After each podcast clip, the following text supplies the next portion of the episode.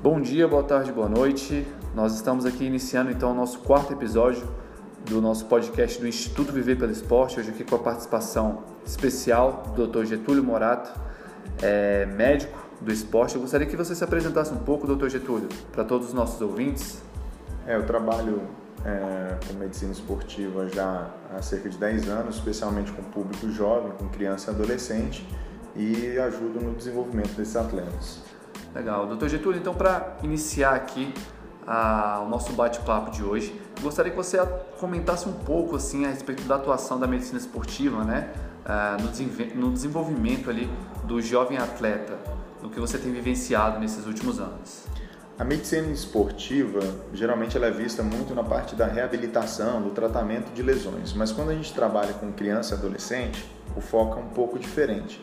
A gente tem um processo de ajudar essa criança, esse adolescente que está iniciando na prática de alto rendimento, para tentar aumentar a probabilidade de que ele é, se desenvolva no esporte e chegue no objetivo dele, que é virar um atleta em determinada modalidade. Doutor Getúlio, é, então para a gente aprofundar um pouco mais toda essa questão do desenvolvimento do jovem atleta, é, a gente sabe que em muitas modalidades esportivas, principalmente as olímpicas, como por exemplo a gente pode citar a ginástica, né, uma das variadas modalidades que a gente tem, a, o atleta tem que começar muito cedo, né, a carreira dele começa muito cedo, por muitas vezes acaba também muito cedo. Então gostaria que você falasse um pouco ali dessa questão do desenvolvimento da criança ali até ela se tornar, passar ali pelo período da puberdade, se tornar ali um jovem, depois um jovem adulto. O que, que você pode falar para a gente a respeito dessa de, toda essa faixa etária ali que o jovem vai, que a jovem criança vai atravessando ali até se tornar um jovem adulto? É, o que acontece? O, a gente, a, às vezes o atleta ele chega muito cedo para na, na, modalidade, por exemplo, na própria ginástica olímpica, que nem você citou, é, o, há uma necessidade de entrar muito cedo porque os atletas eles competem com estatura menor, muitas vezes no meio da puberdade, às vezes até antes de entrar é, na puberdade.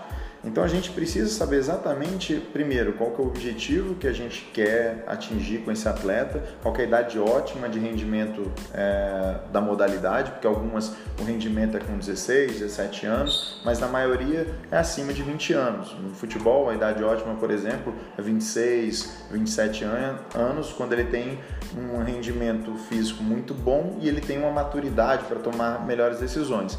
Então, quando a gente pega uma criança é, antes de entrar na puberdade, a gente vai trabalhar algumas, alguns fatores que não dependem tanto da parte física. Por quê?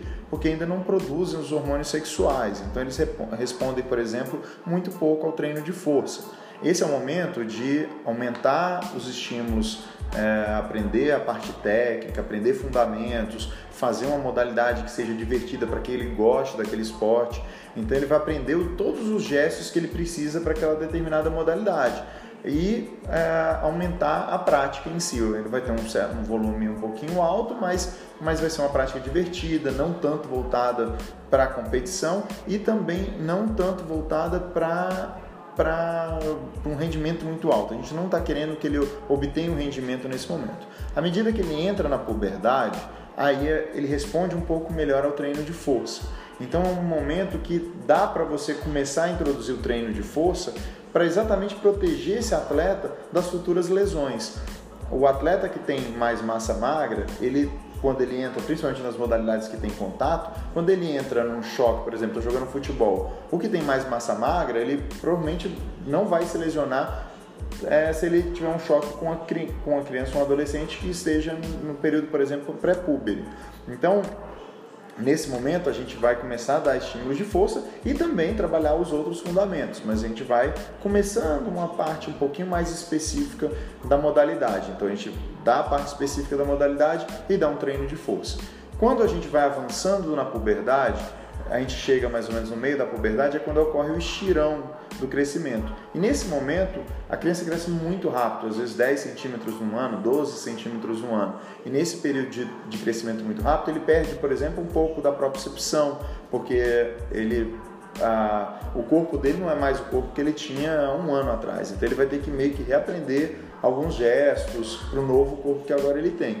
E quando ele passa da puberdade, quando ele finaliza a puberdade, aí a gente vai dar um treinamento que seja mais voltado para a modalidade dele. Então ele vai ter um, um, pouco mais de treino, mais um treino específico, e o treino também de força vai ser vai, vai aumentar e o volume de treino vai ser bem elevado, mas uma intensidade um pouco mais elevada.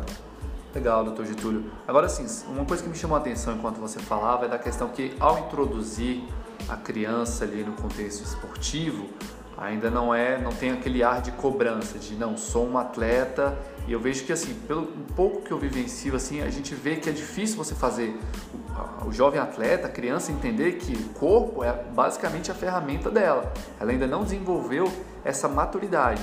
Então assim, isso a longo prazo pode vir a acarretar também em questões psicológicas, assim, né? Né?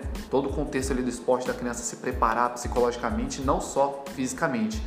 Eu gostaria que você falasse algo também nesse respeito a, a, gente, né? Dessa questão psicológica a, ali na pré-puberdade, até chegar à idade ótima ali do atleta. Quando a gente começa a trabalhar com a criança ou com o adolescente que quer ir para o alto rendimento, não necess... primeiro você já tem que falar que não necessariamente ela vai virar um atleta. Então a gente já tem que meio que quebrar um pouco essa expectativa, porque são poucos que começam no alto buscando alto rendimento que efetivamente chegam no alto rendimento.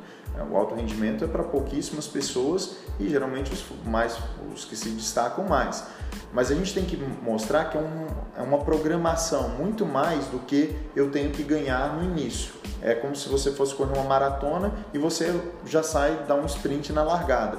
Geralmente esse aí não vai completar a maratona. Então a gente tem uma programação para que ele tenha um rendimento na hora que é para ter rendimento.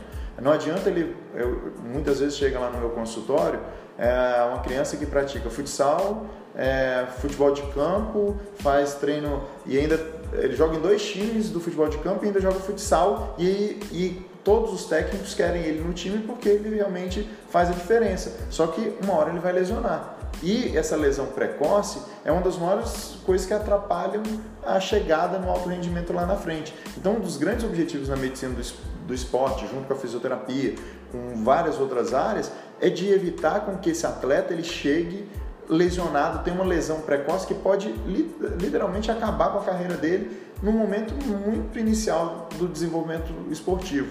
Então a gente tem que colocar isso nos primeiros encontros, falar que a gente está fazendo um planejamento para que ele tenha um rendimento na idade adulta, quando ele vai ganhar o dinheiro dele, ele vai viver pelo esporte. Então, isso tem que essa expectativa, ela tem que estar tá lá na frente. Quando a gente não fala isso, ele quer ganhar agora, ele quer, ele quer treinar machucado, ele quer é, voltar, ele tem uma lesão, não faz a reabilitação correta, já quer voltar e relesiona, e aí a lesão é mais séria, e isso vai atrapalhando, vai diminuindo ainda mais a probabilidade que já é baixa de ser atleta, vai diminuindo ainda mais. Então, desde cedo, todo mundo que trabalha com atleta deve quebrar um pouco a expectativa e ajudar esse atleta a chegar no alto rendimento no momento que é para ter alto rendimento, que é na vida adulta, mais no final da, da adolescência e no início da vida adulta.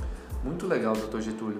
Então acho que a gente está com o tempo aqui estourado, mas assim deu para a gente abranger todos os pontos que nós objetivamos mesmo alcançar. Nós agradecemos a sua participação aqui no podcast do Instituto Viver pelo Esporte. Fica aqui o convite para uma próxima, assim, para a gente entrar um pouco mais a fundo em alguns detalhes, assim, porque realmente tem mu muitos pontos que valeriam a pena a gente aprofundar mais e de suma é, importância e de interesse para todos nós da área, a, sobretudo esportiva. Doutor Getúlio, então é isso. Um abraço. Eu mando aqui também um abraço para todos os nossos ouvintes e até o próximo.